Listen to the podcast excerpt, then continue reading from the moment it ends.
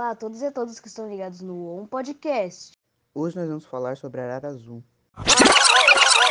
A arara azul é uma ave da família Pitidae que vive nos biomas de floresta amazônica e principalmente no Cerrado e Pantanal.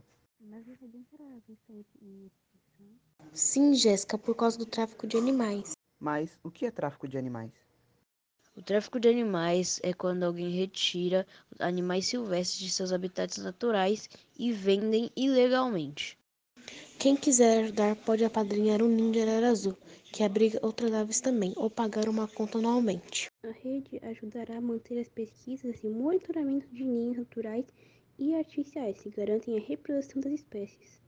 O filme Rio, lançado em 2011, trata a história de uma arara azul, ararinha azul chamada Blue, que ao nascer foi capturada na floresta do Rio de Janeiro e é levada para os Estados Unidos.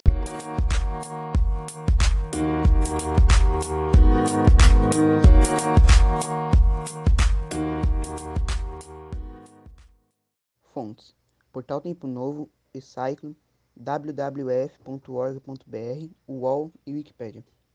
Créditos a João, Leonel, Jéssica e Rafaela. Todos do sexto C agradecemos.